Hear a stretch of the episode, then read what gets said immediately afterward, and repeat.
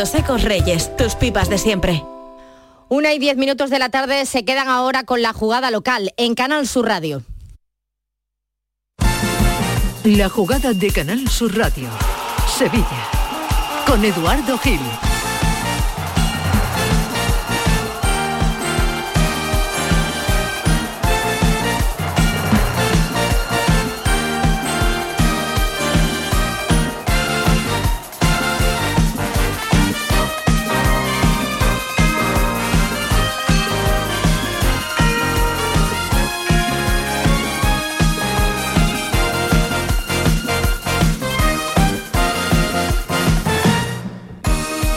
La una y diez minutos de la tarde, bienvenidos a esta jugada local, jugada de Sevilla en Canal Sur Radio. Hoy martes 21 de febrero podemos decir que es el día de, los Castros, ¿no? Es un apellido que resuena en la actualidad de hoy, en lo futbolístico y en lo extrafutbolístico. También podríamos decir que es el día de, de brujos, ¿no? Porque se ha ido Amancio Amaro, el brujo, a los 83 años, se ha fallecido esta madrugada y otro brujo, Enrique Castro Quini, pues acaba de ser destronado como máximo goleador del fútbol español que ahora es históricamente un esbético como Rubén Castro.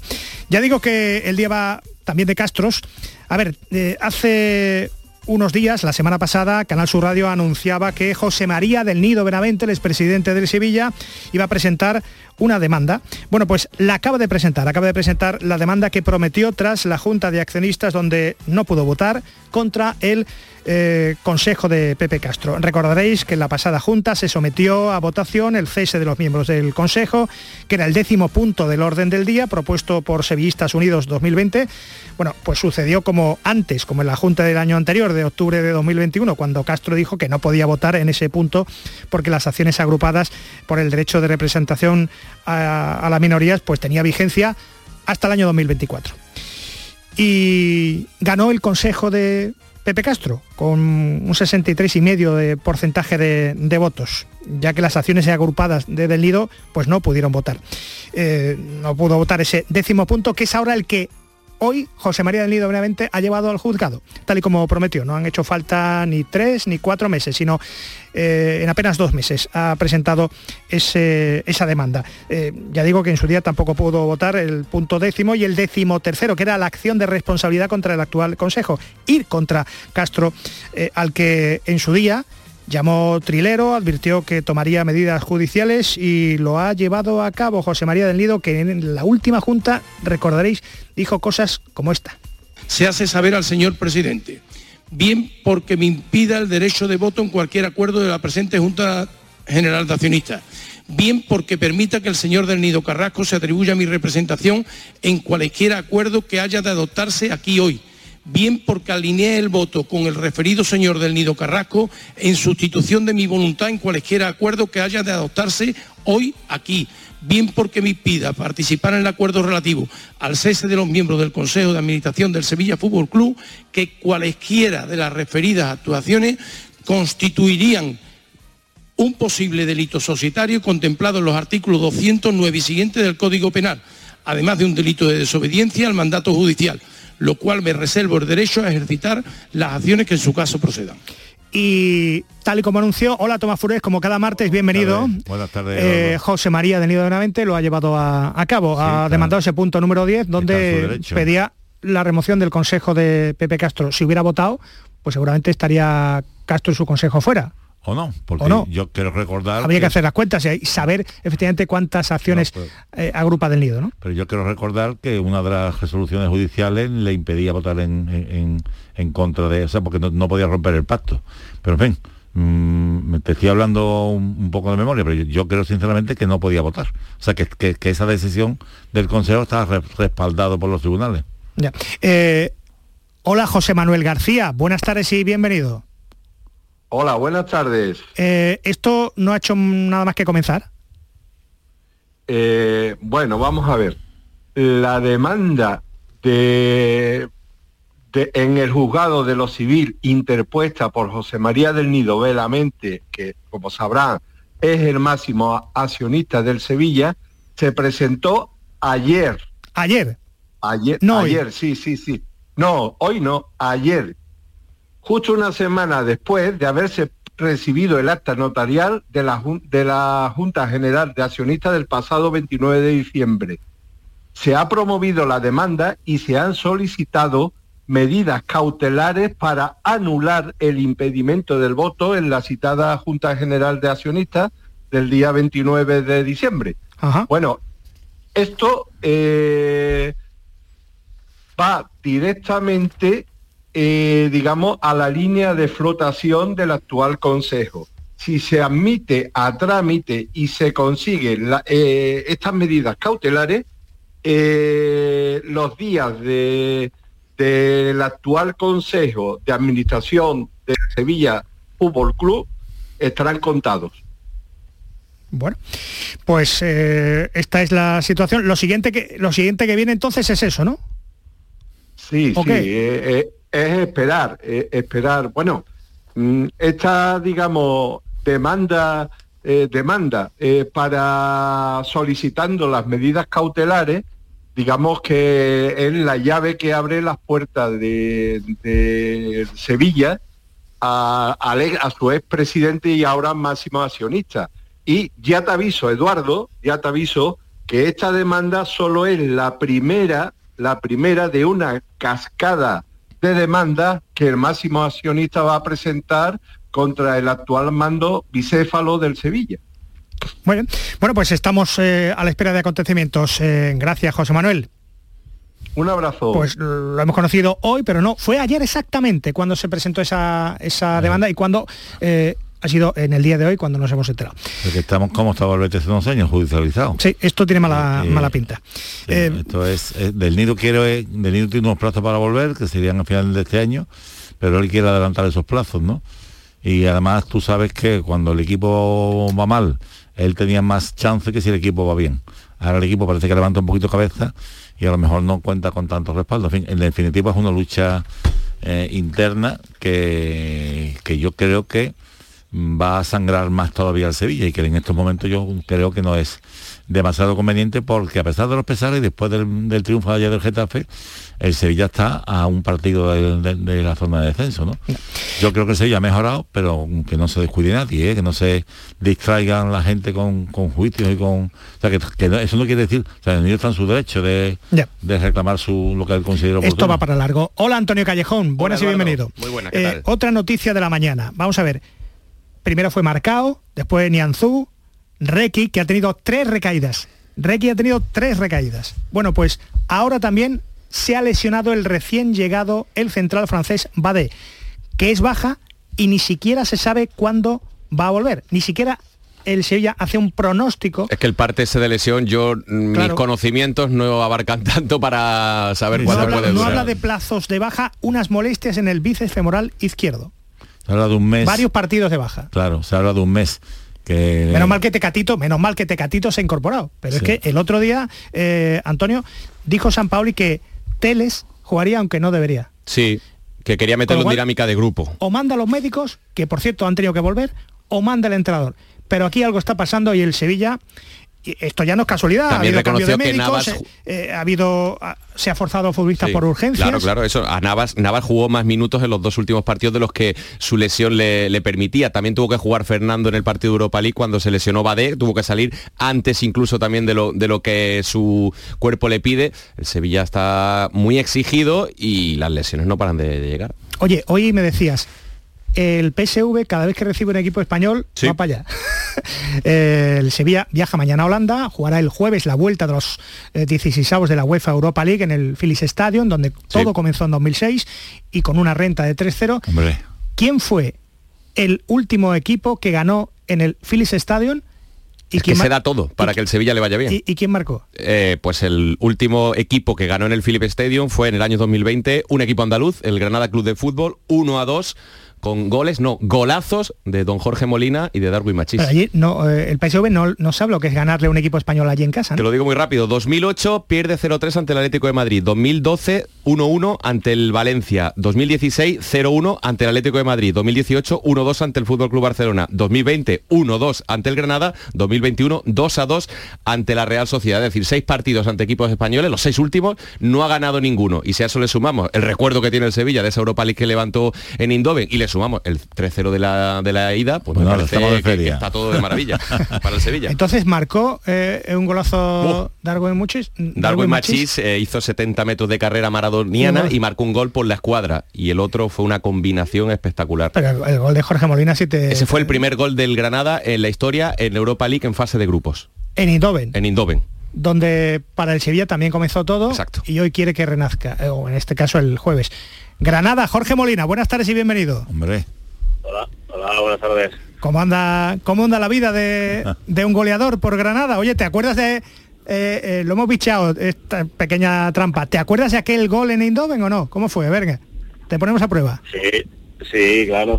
No, fue una jugada, es un partido que empezamos perdiendo 1-0 y... Un gol de y bueno, Götze. era, era nuestro primer partido de, la fase de grupos en, en Europa y ante un rival como el PSV y bueno, y después el gol este pues fue una jugada de, de balón parado eh, al segundo palo donde Antonio la vuelve a poner y yo que estaba en el primero al final acabo rematando y, y bueno, y acaba entrando. Y después ese golazo de Darwin que, que al final nos dio la victoria. Bueno, bueno. eh, entonces, Eindhoven es eh, un estadio, tierra donde los equipos españoles ven la Sí, luz. sí. Y últimamente los andaluces, así que a ver si le da suelta al Sevilla. Bueno, bueno. Eh, eh, Jorge, cuando ayer mm, ves a Rubén Castro hacerlos a pares en la Rosaleda y llegar a 258 goles y, mm, y batir a Enrique Castroquini, tú, tú en el currículum pondrás delantero 41 años, la misma edad que Joaquín, la misma que Rubén, yo jugué con él en el Betis, ¿no? Podrás decir en, en el LinkedIn lo tienes que poner ya. Bueno, yo soy uno- un año más joven que los dos, ¿eh? Sí. Ellos son de... Tú eres de 40. Ellos son del 81 y yo soy del 82. Es cierto, es El cierto. 22 Que no de abril cumple los años, 41 pero años don Jorge Molina. está hecho un chavalito. Sí. Sí, pero no, la verdad que, que lo vi porque porque además coincide que, que el lunes viene vienen aquí a jugar contra nosotros, a los Cármenes en Málaga.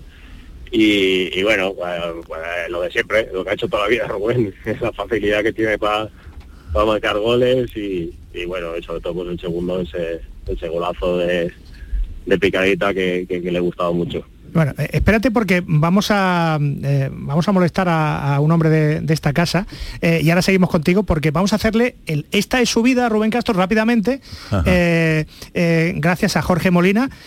Rubén Castro empieza en Las Palmas, Albacete y llega al Deportivo de La Coruña de Joaquín Caparrós cinco, ante- cinco años antes de verte a ti en el Betis. Llega al Depor de Caparrós y en el Depor de Caparrós estaba un comentarista de Canal Sur Radio. Hola Diego Tristán, buenas tardes y bienvenido. Buenas tardes, Eduardo. Entonces, aquello era el pulga y el linterna, ¿no? Erais los dos.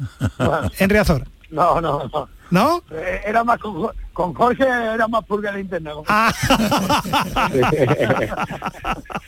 O sea, porque eran- en el Betis, en el Betis eran pareja buena, que dieron un montón de goles y una generación o sea, hay que disfrutar a, a mucha gente de que haya disfrutado muchos muchos años. ¿no? Prácticamente nosotros hemos jugado muy muy poquito juntos. muy, muy poquito, porque él, porque él era un futbolista etiquetado como suplente, ¿no? Sí, al final allí tampoco tuvo tuvo mucha suerte. eh, empezó a hacer trayectoria después cuando fue cedido al radio y, y ya se fue a otros sitios, pero al principio en Coruñal prácticamente no tuvo continuidad ningún año. Ya. Oye, eh, Diego, que sé que ha- ha salido del peluquero, fíjate. Las buenas costumbres de los, ex- sí. de los futbolistas se siguen teniendo de exfutbolistas. Eh, ¿Tú habías, habrías imaginado, Diego, que aquel tío tan callado, tan canario, tan suyo, que no era titular, que, mm, que se, que, hombre, de tanto banquillo se ha reservado tanto que ha durado hasta los 41? Eh, a- ¿habías, ¿Habrías imaginado que, que batiera este tipo de récord? ¿Que ha llegado donde ha llegado?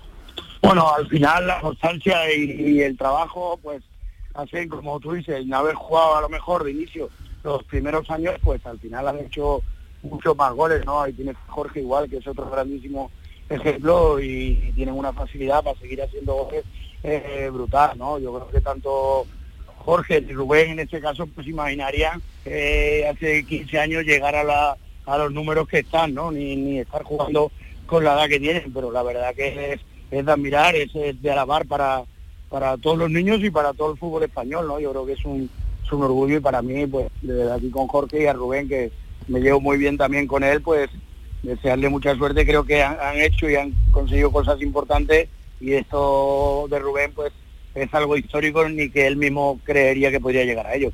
Bueno, bueno, pues eh, me quedo entonces con el con el linterna auténtico, ¿te parece, Diego? a ti te dejo en el peluquero. Sí, aquí ya. Yo ya estoy para estar ahí contigo y estas cosas. Los goles los hacen ellos ya. un abrazo, Diego Tristán. Un abrazo, un abrazo, Jorge. Un abrazo, Diego. A ver, seguimos con el, esta de subida porque tendremos a Rubén Castro esta semana en el pelotazo con Antonio Camaño y, demás.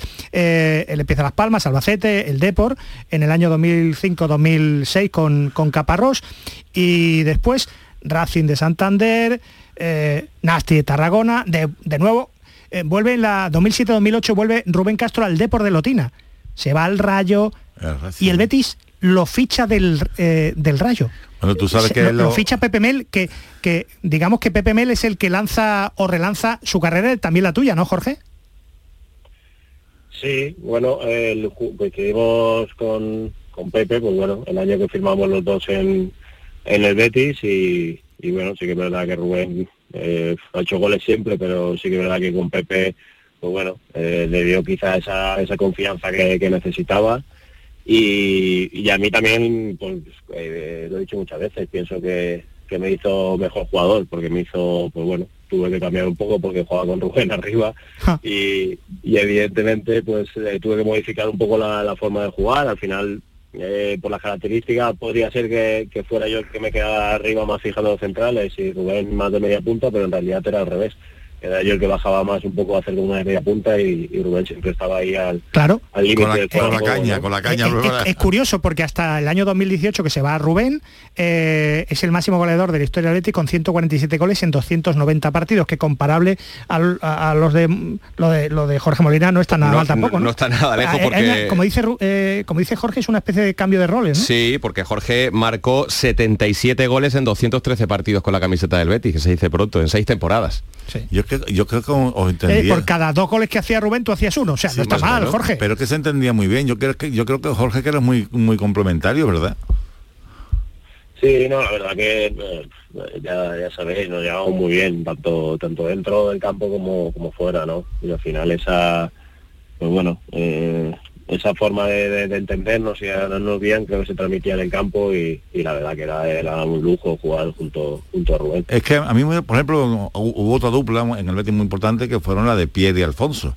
Se, que se complementaban muy bien. Yo, creo que eran futbolistas de características distintas, pero que pero que y, vosotros vamos es que marcabais goles como churros y, y, la pena es que yo creo que hubo un momento que en el Betis hubo dudas sobre el, hecho de que en primera podríais seguir rindiendo. Y a los que decidieron que no la, habéis demostrado que estaban equivocados ¿eh? Jorge tú no lo digas porque vas a, vas a quedar mal pero eh, aquí eh, se piensa que pudo haber sido un error histórico precipitar vuestra salida. A de los dos eh que todavía estáis demostrando que estaréis carrete macho. Bueno al final es verdad que, que el fútbol también ha ido cambiando no y y hace pues eh, no sé yo creo que hace, yo creo que hace siete ocho siete ocho años que salí de Betis pues también es verdad que no los futbolistas no, no llegaban a, una edad tan tan larga no seguir jugando y, y ya quizá pues pues bueno eh, si hacías una mala temporada o un año no estaba del todo fino pues bueno eh, mucha gente lo achacaba ya ya la edad. Evidentemente pues creo que se ha demostrado que que eso no es así, pero pero bueno, es también el, fútbol, ¿no? El, rendimiento y, bueno, a partir de ahí pues... Parecía, Eduardo, que Jorge Molina llegaba al Granada a pasearse, como decían muchos, y en dos temporadas y media eh, lleva 113 partidos y 29 goles. Está a un gol de la treintena en dos temporadas y media con 40 años y el otro día el aplauso que te dio la afición bética en Almería y, demás. ¿Y le querías preguntar? Sí, yo quería preguntarle a Jorge si, si es posiblemente Rubén Castro el delantero con el que tú has tenido más feeling en el campo. Porque, por ejemplo, con, con Soldado en el Granada eh, te entendías a las mismas maravillas, pero ¿ha sido con Rubén con, con quien más te has entendido? Sí, yo creo que sí. Eh, con delantero, delanteros, eh, sí. después es verdad que me hace con Jaime y con, con Ángel también también me entendía muy bien, pero, pero bueno, evidentemente con, con Rubén han sido seis años. Entonces en seis años pues hemos vivido muchas cosas, han sido dos ascensos, una clasificación a Europa, eh, creo que han sido cosas muy bonitas y, entonces sí, te diría Rubén. Bueno, bueno. Em, ¿ves al Granada en primera y al Betis en Champions? ¿O, o, con, o firmarías ahora mismo eh, que el equipo de Pellegrini fuera a Europa? A ver. Sí, sí, hombre, yo, yo lo firmaba ahora mismo, que, que nosotros estuviéramos el año que viene en primera división y, y el Betis en Champions, vamos, no hay que firmar, pero, pero ya. Oye, dice, dicen que si, si juntamos en una tertulia un día a Jorge Molina, a Rubén, a Joaquín y a alguno que otro más, que montamos el, el- el geriátrico. Esto, esto de que el fútbol es, montamos un geriátrico, montamos el hogar del pensionista, esto está muy bien, pero esto de que no, es que la- eh, el fútbol hoy es demasiado exigente, los futbolistas son auténticos Ferrari, se tienen que cuidar mucho, esto hace 10, 15 años no pasaba, y ahora hay tres futbolistas de 40 tacos jugando al máximo nivel. Esto es genética, esto Sí. sois vosotros, es, es que... Bueno, Eduardo, hoy No. es el día libre en el Granada Club de Fútbol y Jorge Molina nos está atendiendo de la ciudad deportiva donde ha ido a entrenarse. O sea que casualidad tampoco. Claro, claro, es que se cuidan, es que esto es, eh, no hay El ningún- Jorge no lo ha dicho, pero lo digo yo. Est- est- est- est- esto, est- est- ¿Esto por qué es? Tú me, tú me explicarás. No, al final yo creo que, hoy en la actualidad es verdad que ha cambiado muchísimo el fútbol de, hace 15 años. Hace 15 años, eh, por lo menos lo que lo que he vivido era ibas a entrenar 10 minutos antes y, y, bueno, te cambiabas, entrenabas y te duchabas y te ibas. Ahora, ahora no, ahora creo que tienen mucho más métodos, tienen mucho, mucho más conocimiento sobre todo sobre pues, alimentación, sobre técnicas de prevención, eh, trabajos complementarios. Ahora, pues bueno, ahora tiras prácticamente, no te voy a decir el día, pero la mañana completa así y por la tarde tienes que hacer algo también. Eh, bueno, creo que es un mundo mucho más profesionalizado y, y de ahí que también se pueda se pueda aguantar mucho más. Bueno, eh, oye, ¿le, ¿le dirías algo a Joaquín, por ejemplo, que utilizara la tele para ganar audiencia, pasárselo bien, pero que no le mandara mensajes a Pellegrini? ¿No vayamos a estropear esto?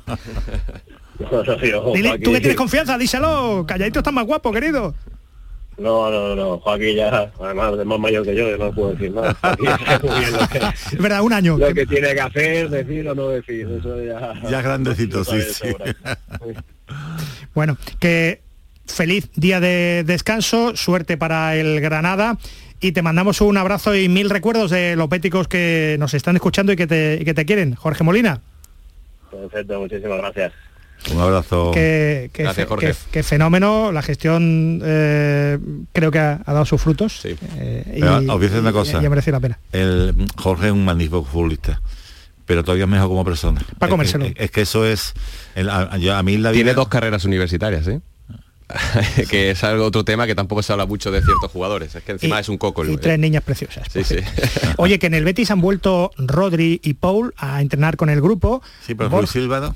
Raúl Sil- eh, Ruiz Silva no, eh, duda, veremos a Sí, ver, es para duda, el viernes. está- han dado, han dado tocayo. Yo creo que el otro día el cambio de portero fue decisión de, de las rotaciones que hace el entrenador. Ahora lo hablamos porque Pero- Borja, Borja Iglesias va a reaparecer eh, el viernes en...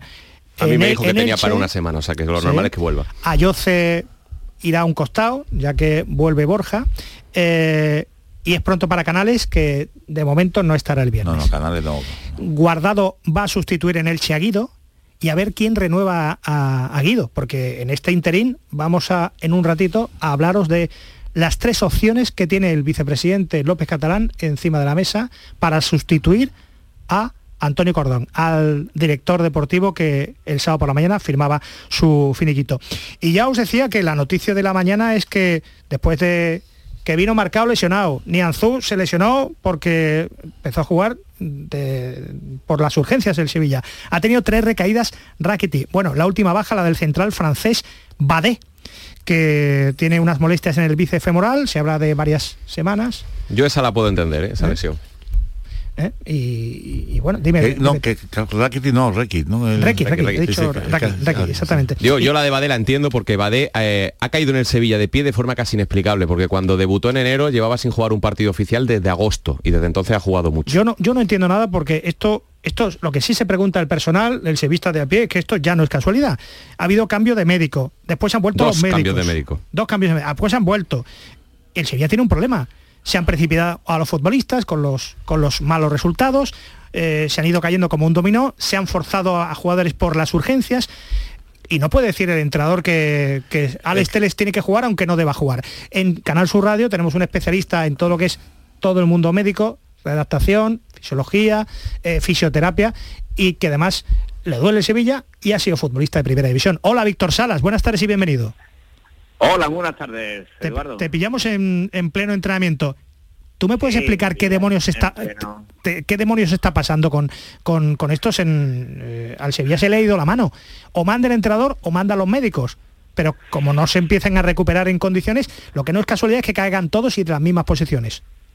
Pues bueno, el alto rendimiento lo que tiene es que hay que ver todas las variables que influyen en las lesiones, ¿no? Eh, no es casualidad de que caigan muchos lesionados en la, misma temporada, ¿no?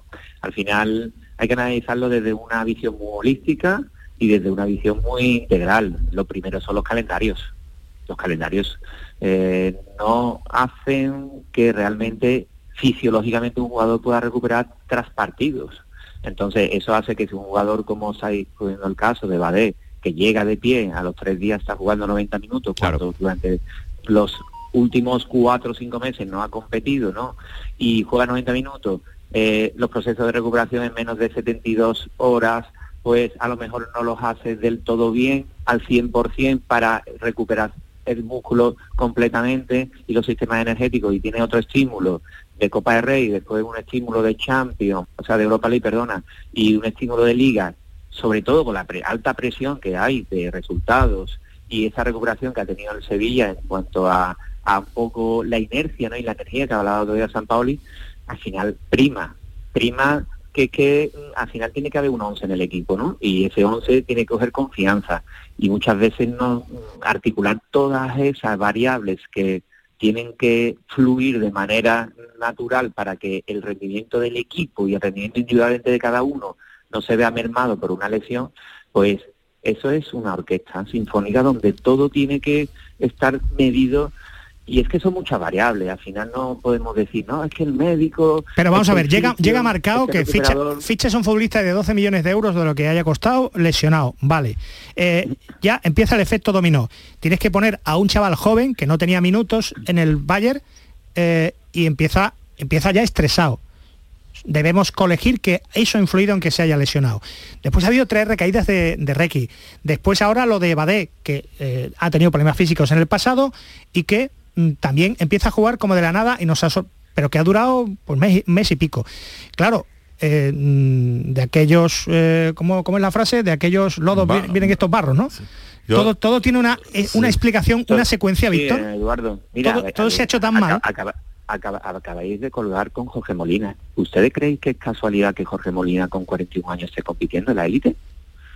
No, al día, el día de recuperación suyo, que es de recuperación, él sabe que si conoce su cuerpo y conoce cuáles son sus debilidades y trabaja a nivel muscular, a nivel de movilidad, a nivel de fisio, a nivel de regenerativo, eh, puede ser que pueda estar mejor para el entrenamiento de miércoles, que es importante para, para la semana. El entrenamiento de miércoles y jueves son fundamentales, pues son, es una eh, carga más amplia y eso estamos hablando de segunda edición A, donde los esfuerzos son domingo domingo, salvo cuando hay copa, que a lo mejor en casos como el Granada pues, pues, te eliminan a, en la primera o segunda eliminatoria, ¿no? No en casos como el Sevilla que, que, ha durado cuatro o cinco mm, eliminatorias de Copa de Rey. Entonces, eh, desde una visión del rendimiento y de una visión, yo creo que se suman muchos, muchos aspectos. Calendarios, fundamental. tienes que empezar a rotar los jugadores de forma armónica porque fisiológicamente evidentemente hay una fatiga crónica y una fatiga muscular que se, que, se, va acumulando. Tato, es que, si, si el entrenador no, le hace... no hay una fotografía, Eduardo, ni una radiografía diga, no, es que el jugador está a un tanto por ciento de lesionarse. No se sabe muchas de las veces. Bueno, el Big Data está para eso, ¿no? El Big, Data casi te lo canta.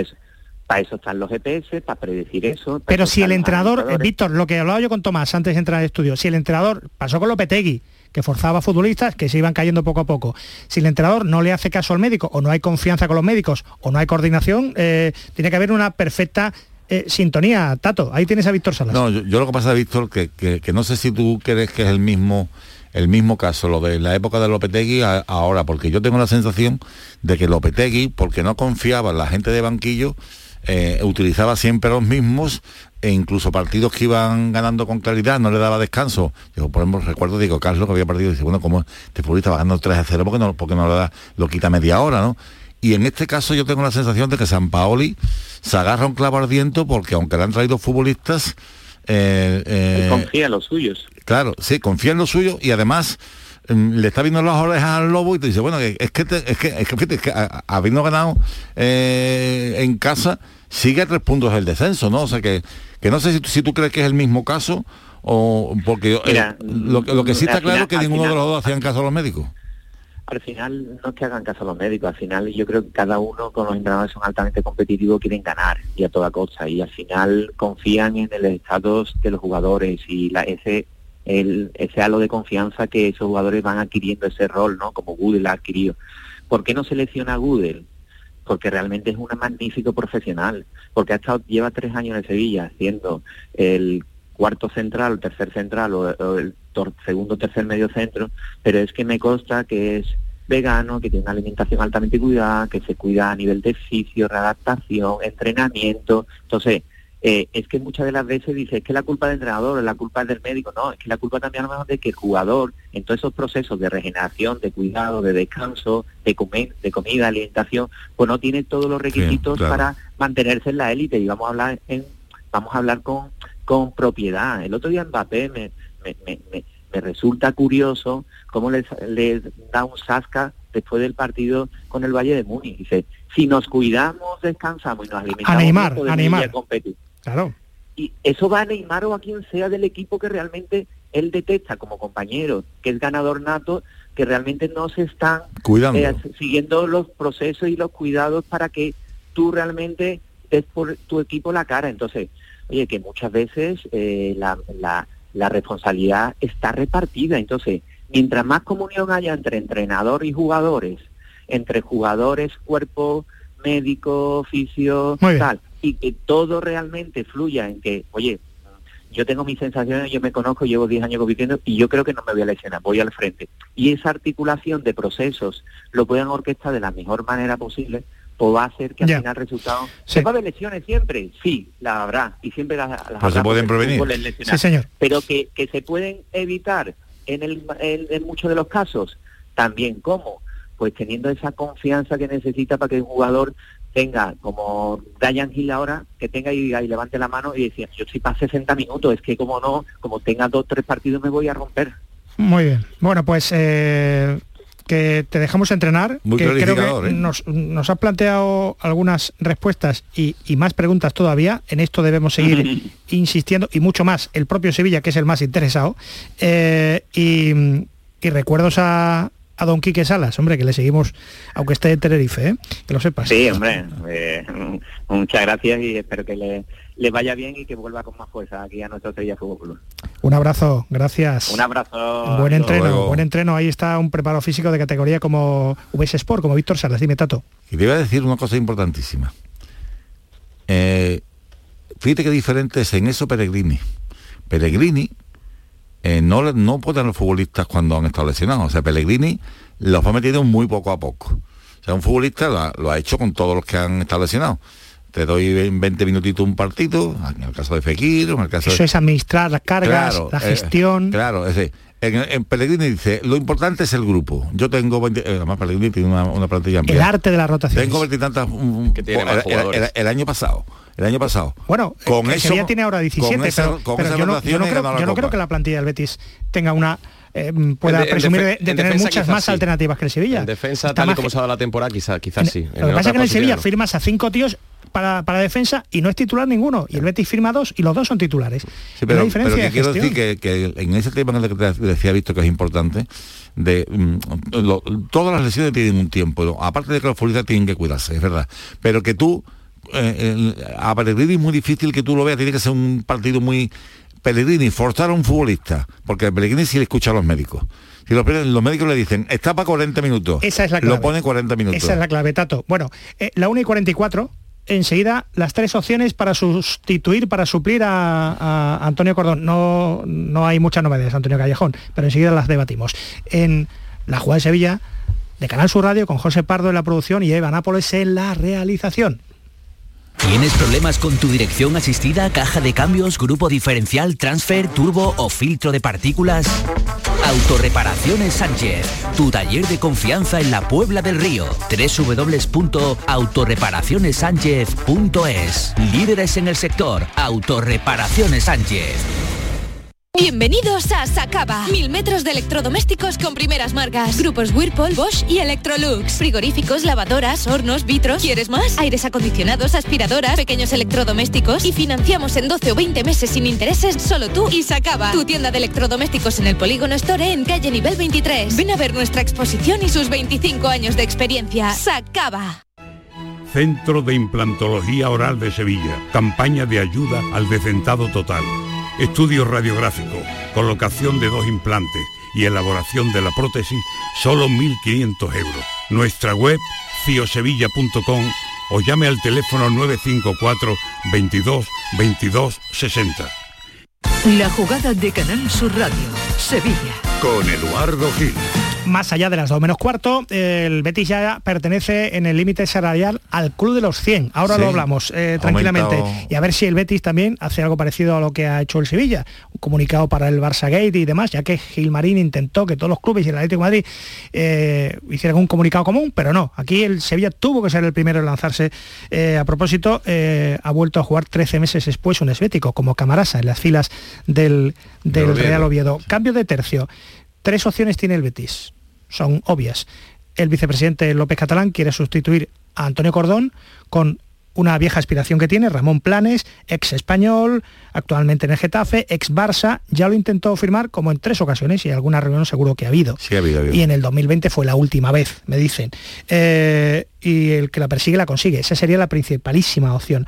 Eh, Tiene el Betis- el contrato con el Getafe hasta el 2024. ese es el problema. El Betis, el Betis, una vez que se ha deshecho de Cordón, pues yo entiendo que querrá mm, retomar el mando absoluto, sin molestar a Pellegrini, consultarle a Pellegrini, entregarse en brazos de Pellegrini, lo que quiera don Manuel sería, por ejemplo, elegir a Usillos, que estuvo con él en la Premier, en el Málaga, que ha sido su fichador de confianza. ¿El Betis tiene confianza en Usillos? Pues aparentemente no. Y lo que quiere... Estuvo el nombre antes de venir, tener- ¿te acuerdas? Quiere Sí. tener el control, estuvo ese, ese nombre antes de- antes de venir. antes de Cordón. Sí. Las otras opciones ya alguna os las dedizábamos ayer en la tertulia de Canal Sur Radio. Gente de la casa. No se ha ido Navarro, no se ha ido Alberto Benito, gente que, que vino con él y que tiene un perfil interesante, que puede formar parte de una secretaría técnica, pero no parece que, que como, como primeros espadas. Eh, se ha planteado el nombre de Vlada Stosic, que estuvo en la época concursal. Se ha puesto sobre la mesa el nombre de Roberto Ríos, el segundo de, de Morilla en, el, en. ¿Qué crees que hará el Betis? Dice el compañero del desmarque, Antonio, que, ¿qué planes? A mí Planes me parece un gran plan porque tiene mucha experiencia al, al mando de direcciones deportivas actualmente. Si coge la clasificación y ves dónde está el Getafe, a lo mejor no te da eso mucha, eh, mucha confianza, pero si tú analizas la, la plantilla que tiene el Getafe, a mí me parece que tiene un equipo muy bueno, ha fichado muy bien en las últimas temporadas. ¿Ficharías al director deportivo de un equipo que puede descender? Pues eh, sí, porque yo creo que, que- que- que maneja muy bien las situaciones actuales y, y de verdad que yo analizo la, la plantilla del Getafe, a mí me gusta mucho. Le estarán saliendo mejor o peor las cosas, pero creo que es un tipo con mucha experiencia a día de hoy. Tú fíjate la pregunta que tú has hecho. Yo te devuelvo la pregunta. ¿Ficharías a Monchi? Y el Sevilla también está en una situación complicada. Claro. Bueno, Y- planes, y- no, y- planes no tiene tantas copas, Sí, ni pero- 20 finales. Sí, pero te quiero decir que Monchi, eh, Monchi, eh, que lo yo te quiero decir que la Y la trayectoria... etapa que estuvo planes en el Barça ha sido el peor Barça. Bueno, es que no... en mucho tiempo. Allí el que mandaba Alemania. Vamos, Seguro. Quiero decir, que, que el, Al Betis, a- el Betis sigue a planes desde hace Sí. muchos años. A Monchi no se le puede juzgar por eh, las últimas temporadas. A Monchi tiene una trayectoria, Ramón Planet tiene otra, tra- otra trayectoria. Es verdad que en el mercado no hay mucho y es verdad que ahora para tú incorporar a alguien inmediatamente que lo que el Betis necesita, no sé si va a poderte, porque claro, a mitad de temporada va a permitir el presidente del Getafe, como es el presidente del Getafe, que Ramón Planes se venga para acá. Es verdad que he, he leído que había ya diferencias con Quique de Sánchez Flores, que Quique Sánchez Flores ah, públicamente eh, le ha, ha criticado, o verdaderamente ha criticado al director deportivo, porque según él no le ha traído en el mercado de invierno lo que el, el equipo necesitaba. Y que hay jugadores que no estaban eh, remando al unísono dentro Claro. del vestuario, Así, se ha que quejado en- mucho. encima hay mal Flores. rollo, tiene todos los eh, eh, Sí, elementos para cuando que las cosas salga, van mal en salga de ahí. equipo es normal. Y, y después lo otro, lo otro que habláis, que es, sería, porque mira, es distinto si a, a la salida de Cordón se le une que se fueran también Navarro y, y, y Alberto. O sea que eh, eso sería, Benito, o sea, sería desmantelar por completo la estructura fundamental, se quedaría solamente eh, Álvaro.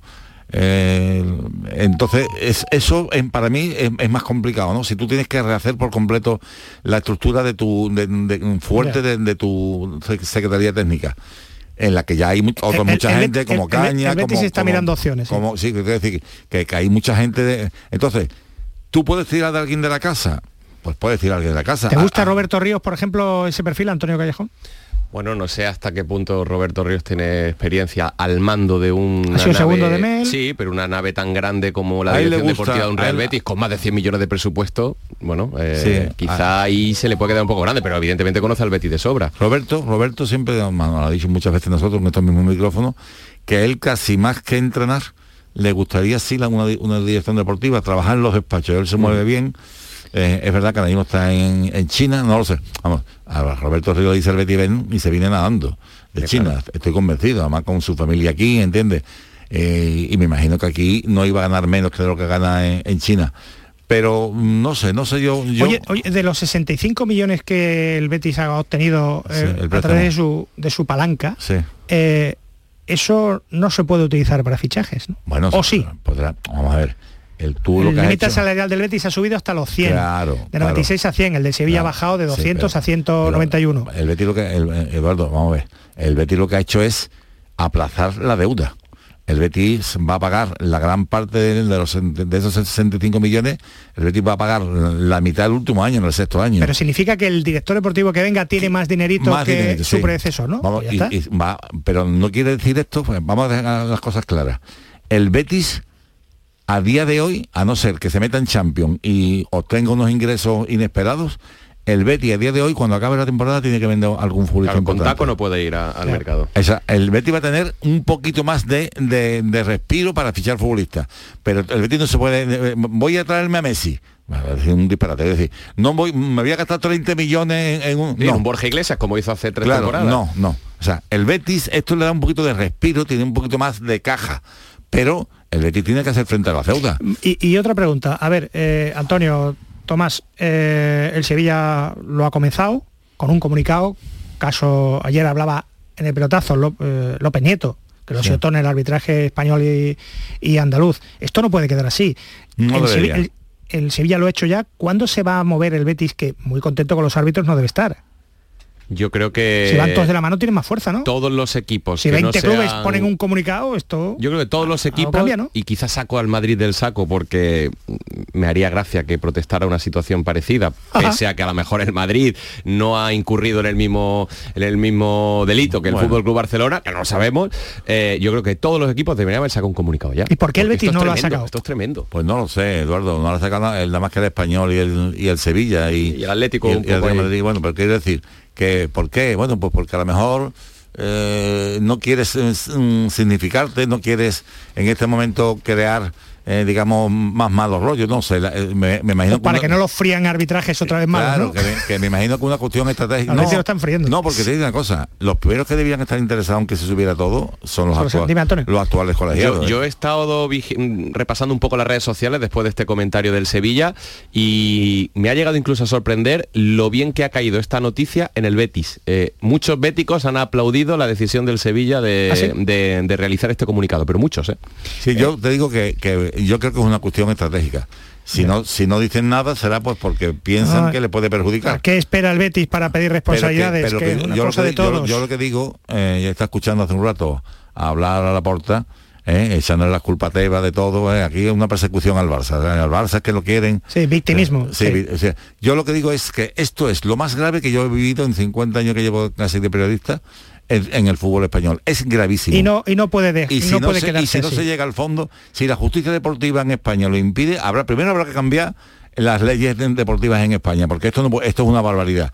Y después habrá que recurrir eh, por vía penal donde sea. Mm. Esto es escandaloso. Y los primeros interesados en que esto se aclarara tenían que ser los árbitros, porque al final, por una manzana podrida, eh, la gente puede pensar que todo el cesto está... eh, eh, hace muchos años la federación y el arbitraje, ¿no? Hombre. no solo a la Sí, liga. lo, al que pasa- lo- lo- aquí, todo- lo que pasa es que aquí todo el mundo diciendo, no, no, yo no estaba...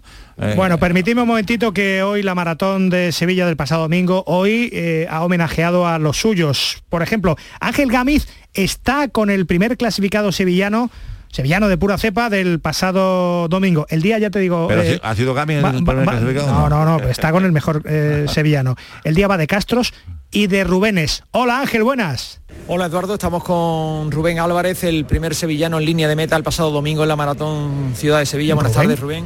Buenas tardes. Contento, pero podías estar mucho más contento si hubieras conseguido, por muy poco no lo conseguiste, rebajar tu marca personal.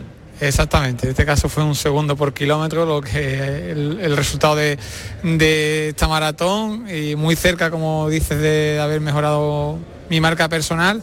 Aún así, eh, obviamente estoy contento por haber conseguido ser de nuevo primer sevillano y nada, hay que seguir y en este caso a final de año volveré a, a Valencia para buscar ese sub 220.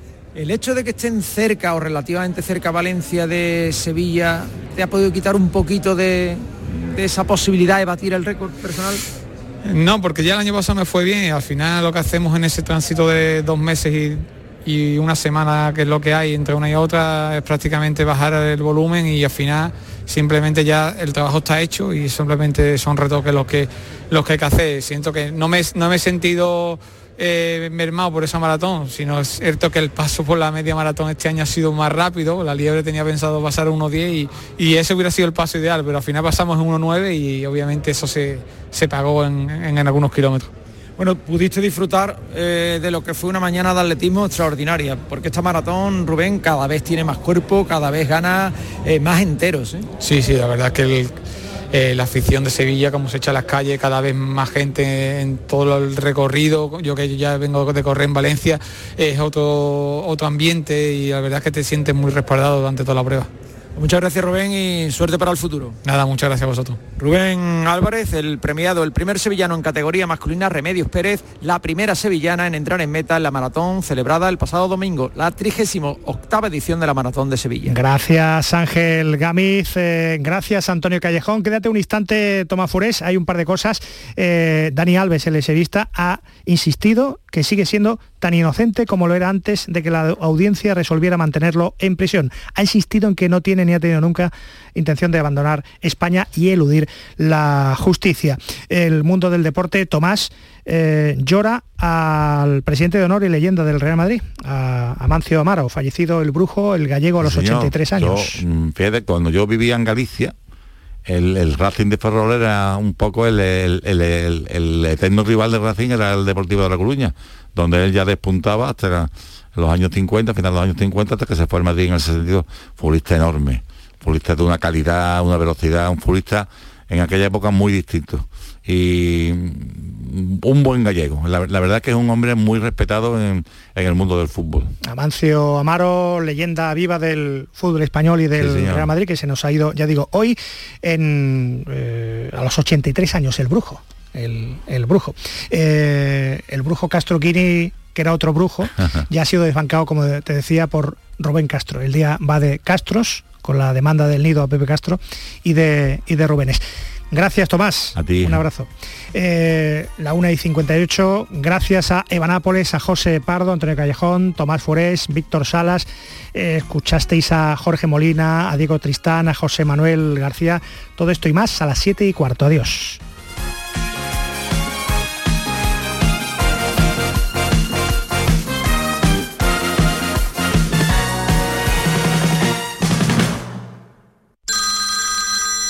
Dime, escúchame, ¿dónde quedamos para comer? Pues estuvimos el otro día en el barrio de Santa Cruz por salir por el centro y no veas cómo comimos en la hostería del Laurel. Te voy a dar una pinceladita. Una chacina en condiciones con un jamón bueno. La ensalada de tronco de bonito espectacular. Pescadito frito, pero bien frito. Las croquetas caseras del chef. Pero vamos, que lo tengo claro. Dentro de la hostería, tranquilos y bien atendidos de sevillanas maneras. pues ya me has liado. Voy a reservar en el 954 220295 que ya vamos tarde. Recuerda, Postería del Laurel, Plaza de los Venerables, Barrio de Santa Cruz. Autocaravanas Libertium. Amplio stock para alquiler y venta. Distribuidores oficiales de las principales marcas del mercado. Visítanos en Jerez en calle Lira 14 en la ciudad del transporte o en nuestra web libertium.es. También en redes sociales y en el teléfono 920 10 10. Bormujos celebra el Día de Andalucía con una gala en la que se rendirá homenaje a los vecinos que hayan destacado por su implicación personal o profesional. La cita del 28F será en el Teatro Juan Diego, con la actuación del compositor Arturo Pareja Obregón. Posteriormente, en la Plaza del Consistorio se procederá a la izada de bandera. Organiza Delegación de Participación Ciudadana.